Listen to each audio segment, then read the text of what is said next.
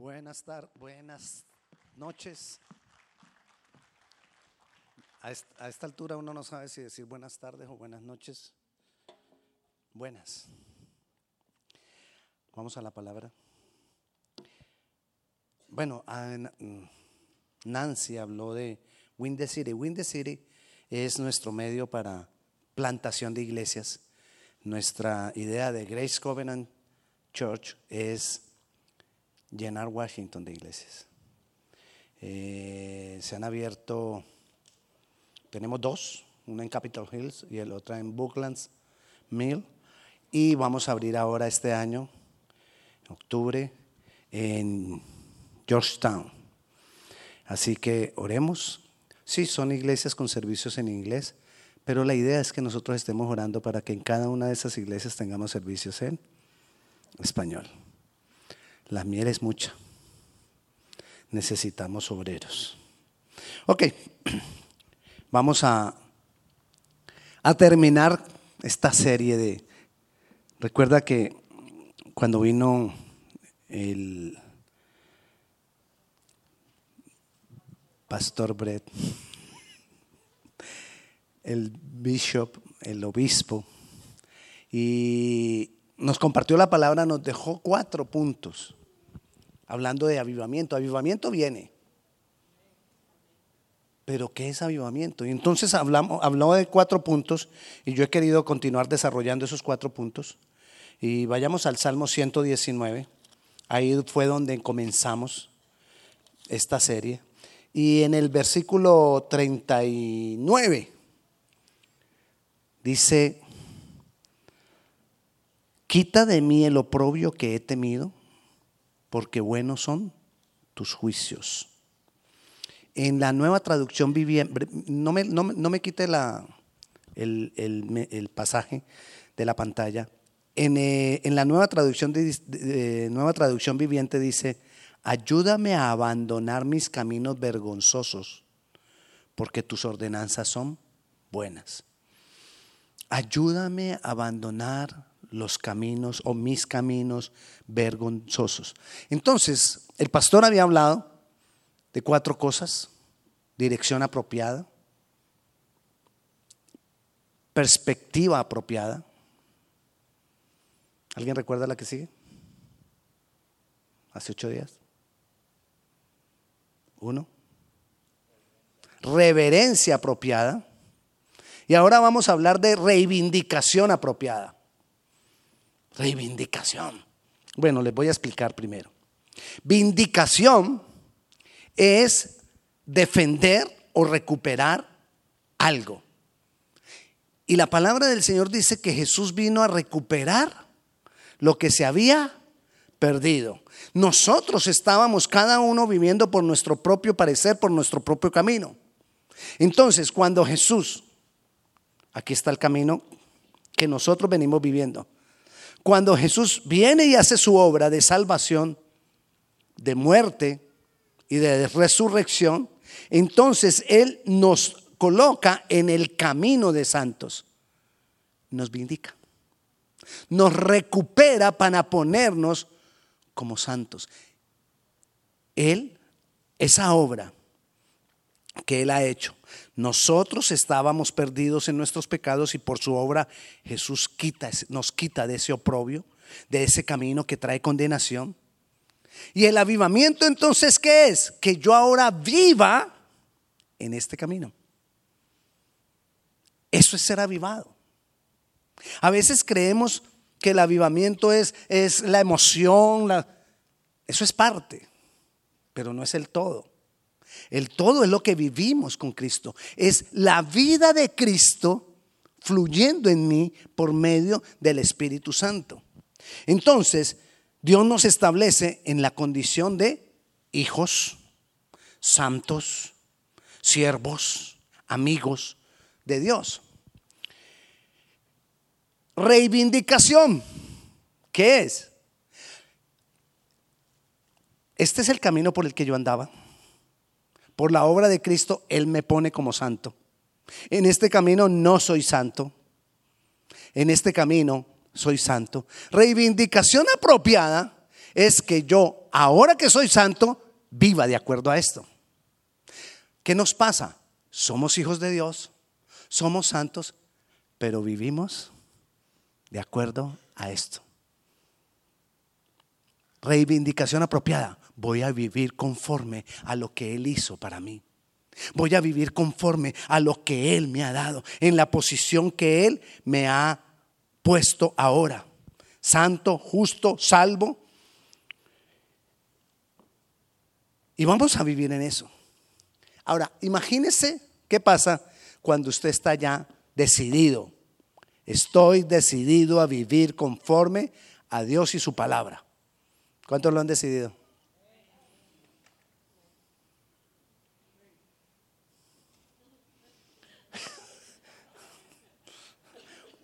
Segunda oportunidad. queremos vivir en este camino, debemos vivir en este camino. ¿Cuántos lo han decidido? Ok, ahora sí. Usted se imagina que Jesús venga por segunda vez y diga, vengan los salvos, y, usted, y dos digan amén. Pero Él nos va a dar otro, bueno, ojalá. Sigamos, mejor dicho. Entonces, ¿qué es lo que quiere hacer el diablo? El diablo trató de impedir que nosotros supiéramos que Jesús nos puso acá.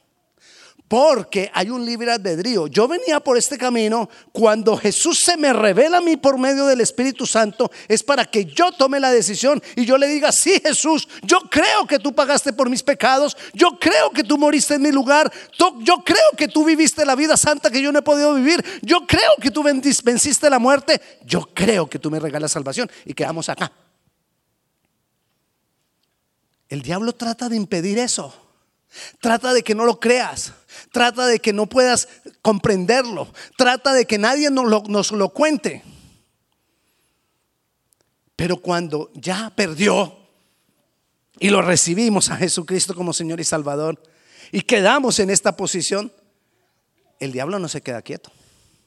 ¿Qué empieza a tratar de hacer el diablo? Ok, lo perdí, pero no lo voy a dejar vivir conforme a lo que tiene. Y empieza a tratar de que nosotros continuamente vivamos, aunque estamos en este lugar o pertenecemos a este lugar, sigamos viviendo conforme a la vida pecaminosa. El Salmo decía, el oprobio. La, eh, el oprobio dice Reina Valera. En la nueva traducción viviente leímos que son nuestros caminos vergonzosos. Y seguimos viviendo conforme a nuestros caminos vergonzosos. El diablo no se va a quedar quieto. Nosotros queremos estar acá y él. Y yo quiero insistir en que me quiero...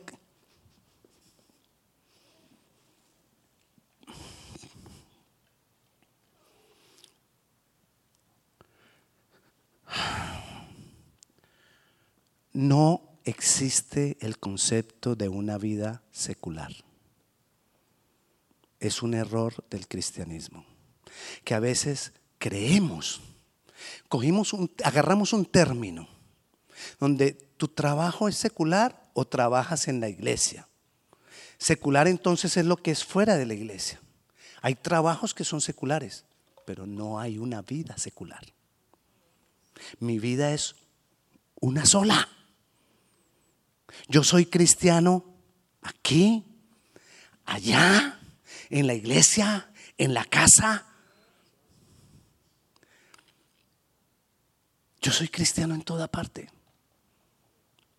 Y dice que el espiritual juzga todas las cosas por el Espíritu de Dios.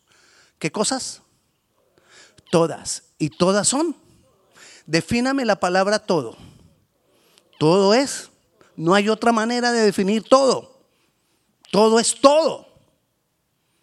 Entonces no puedo yo estar viviendo acá y viviendo acá y que unas áreas acá y otras áreas de acuerdo a este caminar. No debo, pero lo hacemos. ¿Por qué lo hacemos? Porque es un proceso, es un caminar, es un avanzar. Donde yo arranqué de acá, el Señor me puso aquí pero tengo una cantidad de hábitos, costumbres, maneras de pensar de aquí, de la vieja manera de vivir, el oprobio, mis caminos vergonzosos. Y sigo muchas veces con las costumbres de mis caminos vergonzosos. Reivindicación que es que yo empiece a vivir mi vida conforme a lo que soy. Santo. Esa es la meta. Y vamos en ese caminar. Entonces el diablo, vayamos a, primera de Pedro capítulo 5, el diablo trata por todos los medios de evitar que nosotros podamos mantenernos en esa reivindicación, que nosotros podamos mantenernos en eso que a Jesús le costó mucho. Fue un precio alto el que él pagó. Y entonces dice Primera de Pedro capítulo 5 versículo 8, sed sobrios y velad porque vuestro adversario, ¿quién? El diablo anda buscando, bueno, como león rugiente, anda alrededor buscando ¿Quién es el que nos devora? ¿Quién es el que trae males sobre nosotros? ¿Y por qué entonces muchas veces viene un mal y decimos, Dios, ¿por qué permites que me pase esto? Si quién es? Dios, tú prometiste tal cosa, ¿por qué entonces vivo esto? Si no es Dios, ¿quién es? Unas por el diablo y otras en que el diablo dice, no, yo no tuve nada que ver. Es él solito que se mete en esos líos. No fui yo. Porque son consecuencias de nuestros propios actos. Pero entonces el diablo está buscando a quién devorar. Versículo 10. Mas el Dios de toda gracia que nos llamó a su gloria eterna en Jesús. Versículo Eh, ay, seguramente no, no les mandé el versículo 10, qué pena. Primera de Pedro 5:10. Entonces, más el Dios de toda gracia que nos llamó a su gloria eterna en Jesucristo, después que hayáis padecido um. La versión Reina Valera dice un poco de tiempo. Versión BHG, no sé si la han visto, Víctor Hugo, dice un poquitito de tiempo. Dios quiere que sea un poquitito de tiempo. Entonces, ¿por qué se nos convierte a veces en algo tan largo? Por nosotros mismos. Ustedes recuerdan los tres, les he hablado varias veces esto. ¿Recuerdan los tres jóvenes que fueron tirados al, al horno de fuego? Hace ocho días hablamos también de ellos tres. Fueron tirados al horno de fuego. Quizás ellos pensaron, el Dios de nuestros padres nos librará del, horno de fuego. Y cuando los, los mandó a traer el rey, al horno de fuego. Cuando cayeron al horno de fuego, ellos siguieron confiando en la presencia de Dios. Y la presencia de Dios estuvo con ellos en medio del horno de fuego. Ahora, cuando un poquito de tiempo, cuando ellos cayeron al lado de fuego, si hubieran empezado como a veces nosotros, ¿y por qué Dios? ¿Y hasta cuándo? Dios, tú me prometiste y no eres cumplido, ¿qué pasó conmigo? ¿Qué empieza a, a pasar? empieza a oler a carne chamuscada, a carne quemada, porque empieza a arder. ¿Por qué? Porque perdimos la fe. Porque de un brinco ya estuvimos acá. Nosotros necesitamos entender que Dios quiere que aún en medio de la necesidad estemos por este camino. Nadie ha dicho que por este camino no vamos a pasar necesidad. Si lo que una de las cosas que hizo Jesús con los apóstoles fue que después de que eh, eh, hicieron el milagro de, los, de alimentar a los cinco mil personas, Él les dijo, váyanse adelante, yo los alcanzo. Y se fueron adelante y una tempestad se levantó.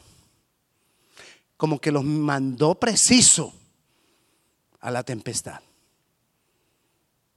Y después apareció Él, los alcanzó. Ellos estaban asustados, llenos de temor. ¿Quién eres? Bueno, después vamos. A lo que iba solamente es que en medio de la tempestad, Jesús se manifiesta. En este camino hay fuego, en este camino hay tempestad. Aunque pases por las aguas, no te anegarán. Aunque esté ardiendo la llama, la llama no te consumirá. Lo tenemos. Pero si yo me mantengo acá, reivindicado acá, caminando acá. Y entonces dice, mas el Dios de toda gracia que nos llamó a su gloria eterna en Jesucristo, después de que hayáis padecido un poquito de tiempo, Él mismo te perfeccione. Él mismo no solo te perfecciona, te afirma. ¿Para qué te afirma? Para que no andemos.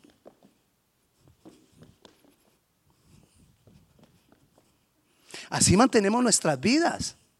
Y hoy estamos con fe. Y mañana no quiero saber de nadie. Y hoy vuelvo al otro día y yo puedo. Y le decimos a cualquier persona, tuvieras como Dios me ha levantado. Y al otro día, yo no me quiero levantar. El mismo os perfeccione, fortalezca. El diablo insiste, el diablo quiere, hasta que yo me le pare de frente.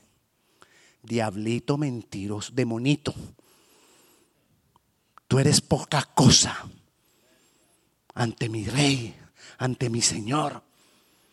Yo estoy fortalecido en Él y Él me establece. Eso es reivindicación. Y cuando yo soy reivindicado acá y camino acá, hay avivamiento. Hay avivamiento. Cuando hay un avivamiento, miles de personas llegan a los lugares. La pregunta es, ¿esos miles de personas siguen caminando con el Señor? Solo aquel que se para aquí, firme con el Señor, es el que produce fruto del avivamiento. Reivindicación apropiada. Ahora, para la reivindicación apropiada, necesitamos también un arrepentimiento apropiado. El arrepentimiento es de acuerdo, el arrepentimiento apropiado es de acuerdo a la condición de mi corazón. Nosotros tenemos la costumbre de arrepentirnos de acuerdo al evento, de acuerdo al hecho. Me arrepiento del hecho, pero no me arrepiento de la condición de mi corazón. Yo no sé si usted ha notado, pero cuando muchas veces estamos aquí dando una enseñanza, yo aprovecho lo que hemos estado hablando del pan para el desayuno. ¿Y de quién hablamos? En el pan para el desayuno esta semana, ¿de quién hablamos? de Jonás.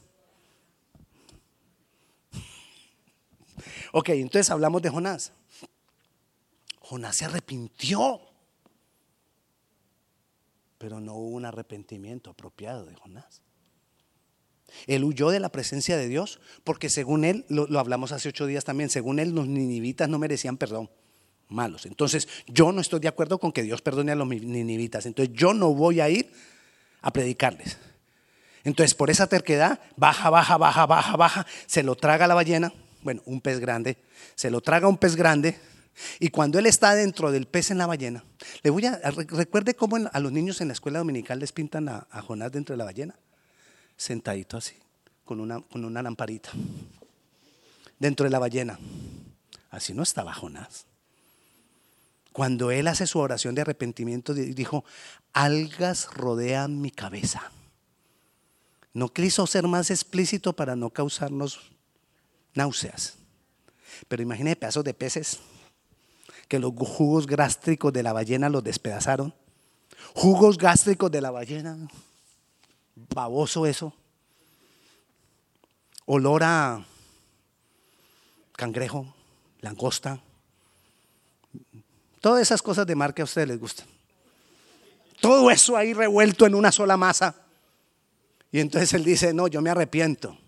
El voto que yo debía hacer lo voy a hacer, le dijo al Señor, y me arrepiento. Pero él de qué se arrepintió? ¿Cuál era la condición de Jonás? La condición de Jonás es que él estaba siendo guiado por su propio parecer, conforme a su camino vergonzoso. Yo me guío por mí mismo. Ese es el problema de la humanidad. Ese es el problema del hombre. Ese es el problema desde Adán y Eva. Yo quiero ser como Dios y yo digo lo que yo pienso. Y yo hago lo que yo pienso y lo que yo quiero porque yo he tenido ya mucha experiencia en la vida. Y entonces así camino. Ese era Jonás. Pero él se arrepintió. Pero no de ese camino vergonzoso. Él se arrepintió del acto de no querer predicar a Nínive. Entonces él le dice al Señor, me arrepiento. Y el Señor le dice, ok, ya me invitó la vaca. La vaca. La, la ballena era una horca. Entonces, la ballena lo vomita en la playa. Lo vomita en la playa. Por favor, olvídese ese pedacito. No vaya a decir que el, que el pastor suyo predica que a, Jonás se lo tragó una vaca. Pero bueno, entonces la ballena lo vomita, o el pez grande lo vomita en la playa. Y entonces él va y predica a Nínive. Pero él no se había, él no tuvo un arrepentimiento apropiado. Él se arrepintió de no predicar en Nínive, pero no de la condición de su corazón. Él se arrepintió del acto pero no de la condición de su corazón. Y nosotros necesitamos un arrepentimiento apropiado para que haya avivamiento, porque avivamiento que es la vida de Cristo llenando mi corazón. Y si en mi corazón no hay arrepentimiento de mi condición, entonces ¿cómo me va a llenar Cristo de él? ¿Cómo el Espíritu Santo me va a llenar de Cristo? Si no hay un arrepentimiento apropiado. Isaías 59 nos da todo un compendio de la iniquidad. Y nos explica lo que es una iniquidad. Vayamos a Isaías 59, 1 y 2. La iniquidad es la condición mala de nuestro corazón. El pecado es lo que hago afuera, pero la iniquidad es la condición mala de mi corazón. Y entonces dice, aquí no se ha cortado la mano de Jehová para salvar, ni se ha grabado su oído para oír. Mucha gente piensa, es que Dios no me oye a mí. No, aquí está siendo muy claro, devuélvame al uno, por favor. Aquí está siendo muy claro y está diciendo, la mano de Dios no se ha cortado, ni ha dejado de oírnos. Pero la gente dice, Dios, ¿por qué a mí no me oye? Es que Dios conmigo esto, es que Dios conmigo lo otro. Y mira lo que dice el versículo segundo pero vuestras iniquidades, la condición de tu corazón que está de acuerdo a ese camino vergonzoso, ha hecho división entre vosotros y Dios, y vuestro Dios, y vuestros pecados. El pecado es lo que yo cometo. Y la raíz del pecado, que también es pecado, es la iniquidad. La raíz, lo que produce el pecado. ¿Y cómo, opera eso? Es un huevo que está ahí. Tú no lo ves. Es como a ustedes no les dio piojos cuando estaban niños allá en su país. A a mucha gente le dio piojos. Yo tuve pelo mucho tiempo, pero cuando yo tenía como dos, 10, 12 años, me dieron piojos y mi mamá me dejó así como estoy ahora. Ella no se puso a hacer tratamiento, ella dijo, no señor, olvídese, burundum. Y a mí, a mi, hermano nos, nos calvió. Pero las liendras, ¿sabe qué es la liendra? La liendra es la mamá del piojo, el huevo. Estaban pegaditas el cuero cabelludo y les tocó echar una cosita así como una especie de lija para sacar la liendra. Porque ¿qué sacaba? Con matar el piojo. Si queda el huevo. Así es la iniquidad. La iniquidad es un huevo. Y nosotros nos arrepentimos del pecado, como Jonás, pero no nos arrepentimos de nuestra condición ni la condición del corazón. No nos arrepentimos de la iniquidad. Mire lo que dice ahí en 59.5, el versículo 5. Y dice, incuban huevos de áspides y tejen telas de arañas. El que comiere de sus huevos morirá. Y si los aprietan, saltan víboras. El huevito está ahí. Y cuando se crea la condición, sale a luz el pecado. Eso es que lo aprieten. Entonces yo tengo, bueno, no, una persona, sí, porque ya si yo le doy el ejemplo que va a pensar usted que soy yo, no necesariamente. Uno de ustedes, no, una persona tiene una iniquidad de mentira. La mentira también es iniquidad. Se vuelve una iniquidad, es una costumbre, un hábito, que para, para cualquier cosa mienta, miente. Y entonces la persona tiene una iniquidad de mentira. Y él llega un momento y mintió en su trabajo y perdió su trabajo porque lo pillaron. Y va y le dice, Señor, perdóname porque yo mentí en mi trabajo. Pero no le está diciendo, Señor, perdóname porque yo tengo la costumbre de mentir y porque no solo miento en el trabajo, yo miento en toda parte. Digo mentiras, mentiras blancas, mentiras piadosas, mentiras rosadas, mentiras medias mentiras, mentiras completas, pedacito mentira. Porque sí que somos buenos para la media mentira. ¿Se acuerdan el ejemplo del tráfico? Usted tiene que entrar a trabajar a las siete y media. Usted sabe que tiene que salir de su casa a las siete. Salió a las siete y quince. ¿Va a llegar temprano? No. Usted ya sabe que va a llegar tarde. Y hay tráfico. Y usted llega donde, su jefe y el jefe le dice, ¿por qué llegaste tarde? ¿Usted qué dice? Pues el tráfico, mentiroso. Usted llegó tarde porque salió tarde. Perdón, sí, llegó tarde porque salió tarde. Pero aprovecha que había tráfico para decir, así somos, así opera la iniquidad. Entonces, también habla de ahí de que es como telas de araña. ¿Usted alguna vez le ha salido allá en su casa una tela de araña? No, pues no, no, en su casa no. No, solo en la, bueno, ahí sí le doy ejemplo, a veces en la mía. ¿Verdad? Se me olvida que estoy en gente, pura gente de este lado. Santos, puros. Bueno, está la telaraña. Y a los 15, la quito. Y a los 15 días que hay en ese rincón, otra vez la telaraña. Y al mes que hay en ese bendito rincón, otra vez la telaraña. ¿Qué tengo que hacer? Matar la araña y mato la araña y se acabó el problema. ¿Qué tengo que hacer acá? Trabajar con la iniquidad. Arrepentimiento apropiado. También necesitamos gozo apropiado. Si yo quiero una reivindicación apropiada, necesito arrepentimiento apropiado, necesito un gozo apropiado. ¿Qué me da gozo? las cosas que encuentro en este camino vergonzoso. Eso es lo que me produce gozo. Eso es lo que verdad me produce gozo. Hagamos la prueba. Esa prueba también la tuvo Jonás. Nos gozamos cuando Dios tiene de nosotros misericordia. Ay, hermano, Dios es glorioso. Dios es maravilloso. Me sacó de ese lío en que yo estaba. Está bien. Cuando hay bienestar para ti. Cuando hay bienestar para los tuyos. Maravilloso Dios. Cuando hay misericordia y bienestar para tus enemigos. Mm. ¿Y por qué a ellos sí, Dios? Eso también le pasó a Jonás. Fue a Nínive, predicó, se convirtieron. Y mira lo que dice el versículo 6 de Jonás 4. Dice, y preparó Jehová Dios una calabacera, la cual creció, no, ese es el 6, pido el 4. 4, 4. Ah, no, sí, perdón, dije 6.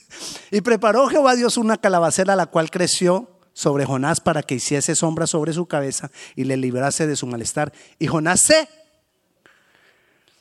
En el libro de Jonás es el único momento en que Jonás se alegra. Él mantenía bravo, mantenía peleando con Dios, mantenía... Pero el único momento en que él se alegra es cuando, ay, Dios tuvo misericordia, ay, qué grande es Dios, qué maravilloso. Se alegró grandemente porque Dios hizo crecer una calabacera. Una calabacera es una mata de calabaza, que es una enredadera, y él había hecho una ramada y la enredadera creció rápido en un día y le dio sombra. Entonces él estaba, Dios maravilloso, Dios de milagros, wow. En un día una calabacera. Y Dios preparó un gusano y el gusano se comió en una noche la calabacera. Al otro día, versículo 8, estaba enojadísimo Jonás. Y aconteció que al salir el sol preparó Dios un recio viento solano y el sol hirió a Jonás en la cabeza y se desmayaba y deseaba la muerte diciendo, mejor sería para mí la muerte que esta vida, qué vida tan aburrida, qué vida yo no sé qué, que yo no quisiera vivir, esto, esto es una, no, horrible.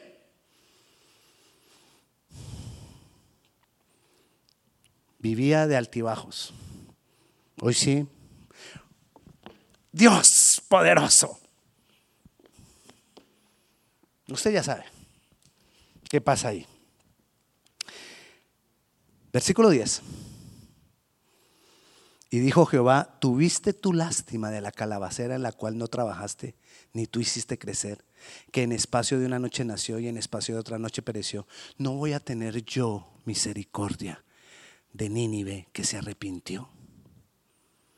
¿Por qué no te gozas en la misericordia de tus enemigos? Gozo apropiado. Jesús nos dijo que amáramos a nuestros enemigos con gozo, con alegría. Sí, Jesús, yo lo voy a amar. Y vamos y le decimos a esas personas que no nos gustan, yo me alegro por usted. Que le vaya bien, me parece, Dios es bueno. Sí, cómo no. Qué alegría te da. Estás peor, porque fuera de que no te alegras por, el, por, el, por, la fortuna, por la bendición del, de tu enemigo, eres mentiroso. Claro, porque no es, tu, no, es, no es realidad lo que hay en tu corazón. El avivamiento nos saca de esta variabilidad. Ese gozo apropiado nos lleva a tener una vida, no, sino una vida no es que se murió. No, sí, porque si de pronto usted es enfermera y dice, ay, pastor, se murió. No, no. Con el mismo, con la misma paz, con la misma tranquilidad y con el mismo gozo. Firmeza apropiada.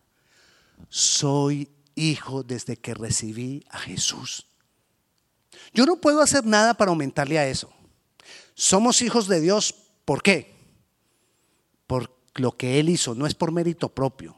No es por mérito mío, no es por mérito tuyo, es por pura gracia y por pura misericordia. Entonces, por misericordia y por gracia, soy hijo de Dios.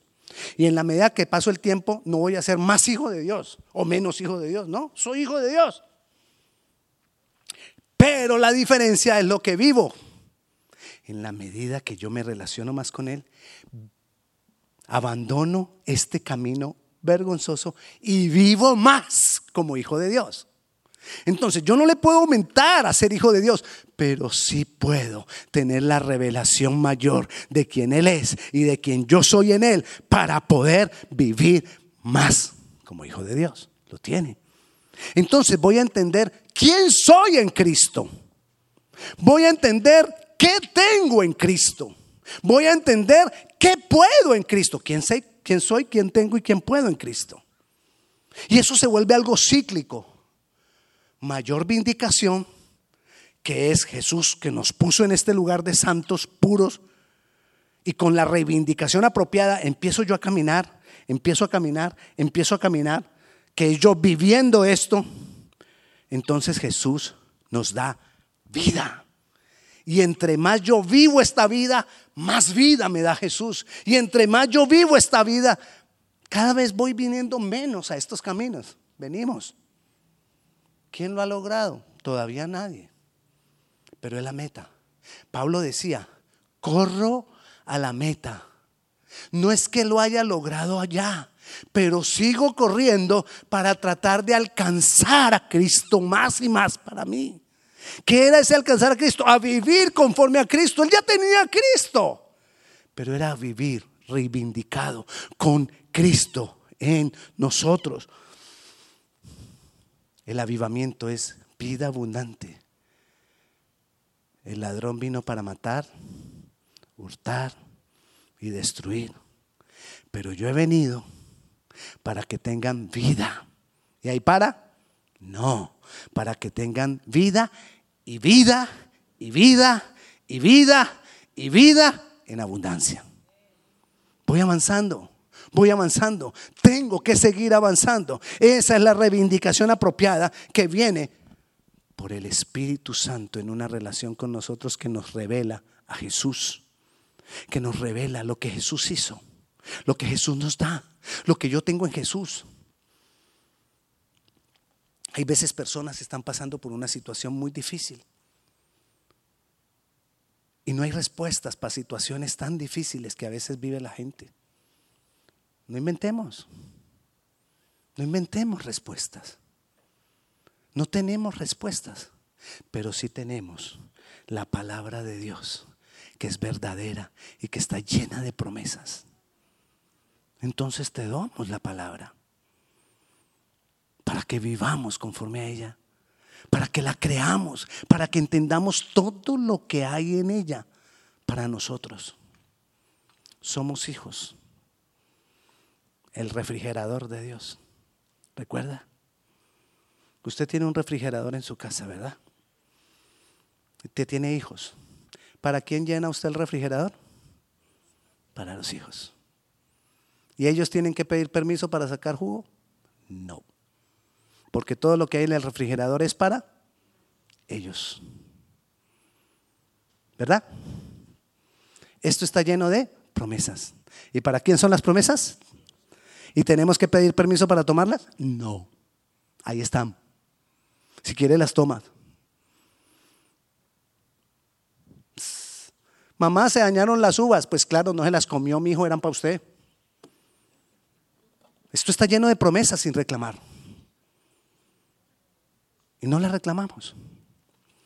Pero ¿qué pasa si usted es un niño de un año y el refrigerador lleno?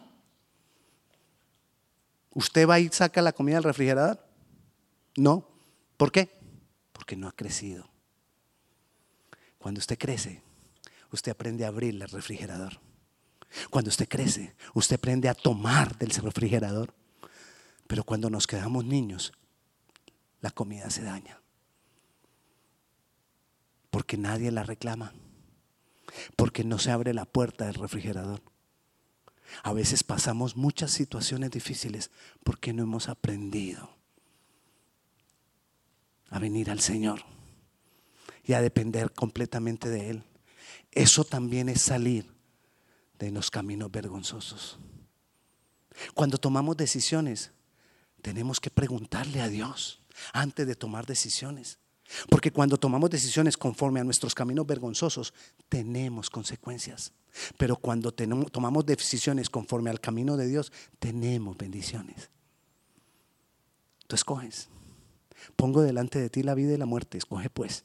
La, vida para que, la vida para que vivas o la muerte para que mueras. Y estando nosotros aquí en la vida, muchas veces vivimos escogiendo muerte. ¿Qué aprendió? ¿Qué aprendió? ¿Qué aprendió? Ahora, si usted no ha aprendido, No se pierda el próximo episodio. Vamos a orar. Jesús te amo. Jesús te necesito. Gracias por la misericordia que has tenido para con nosotros. Gracias Dios porque me has vindicado.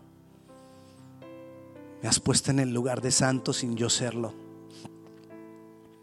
Gracias Jesús porque me has reivindicado. Me estás llevando a caminar en medio de esa vida que tú has dispuesto. Señor, ayúdanos a tomar la decisión correcta. Señor, ayúdanos, Padre Celestial, a que nuestra vida verdaderamente sea una nueva vida. Apártanos, Señor, de esos caminos vergonzosos, de ese oprobio en que nosotros vivíamos y que a veces volvemos a ellos. sea con nuestros sentimientos, o sea con nuestros pensamientos, o sea con nuestras decisiones, pero muchas veces volvemos a ese camino vergonzoso. Señor, ayúdanos, oh Dios, en el nombre de Jesús, Señor. Rompemos esas ligaduras que nos atan a esos caminos vergonzosos. Esas ligaduras que hay en nuestra mente, esas estructuras de pensamiento que están en nuestra mente, esas fortalezas en nuestra cabeza, en nuestra mente. Señor, en el nombre de Jesús nosotros derribamos esas fortalezas. Señor, lo que hemos aprendido mal, decidimos desaprenderlo. Lo que aprendimos por religiosidad quizás o por leyes de hombres, decidimos desaprenderlo. Lo que hemos nosotros aprendido conforme al mundo, decidimos desaprenderlo. Lo que hemos aprendido conforme a nosotros mismos y a nuestro propio parecer, lo desaprendemos. Y clamamos, Señor, enséñame, enséñame tu camino. Reivindícame, oh Dios, que yo pueda caminar en ese tu camino. Ayúdame, Señor. Ayúdame, Dios. Que no paremos. Que no paremos de cambiar. que no paremos de ser transformados. Que no paremos. Que no aparentemos haberlo alcanzado ya. Sino que sigamos corriendo a la meta, Señor. Al supremo llamamiento, Dios. Ayúdanos, oh Dios. Ayúdanos, Señor, a conocerte a plenitud, a tener la plenitud tuya, Jesucristo en quien también mora toda la plenitud de Dios. Ayúdanos, Señor, aquí estamos porque te necesitamos. Quizás no lo entendamos todo, quizás tengamos muchas dudas, pero quiero, yo lo quiero, Señor. Avívame, avívame, oh Dios, avívame, Padre. Te damos honor, te damos gloria te damos gracias. En tu nombre, Jesús. Amén. La paz de Dios sea con cada uno de ustedes. Si usted tiene alguna petición de oración, aquí hay algunas personas que pueden atenderlo. Dios les bendiga.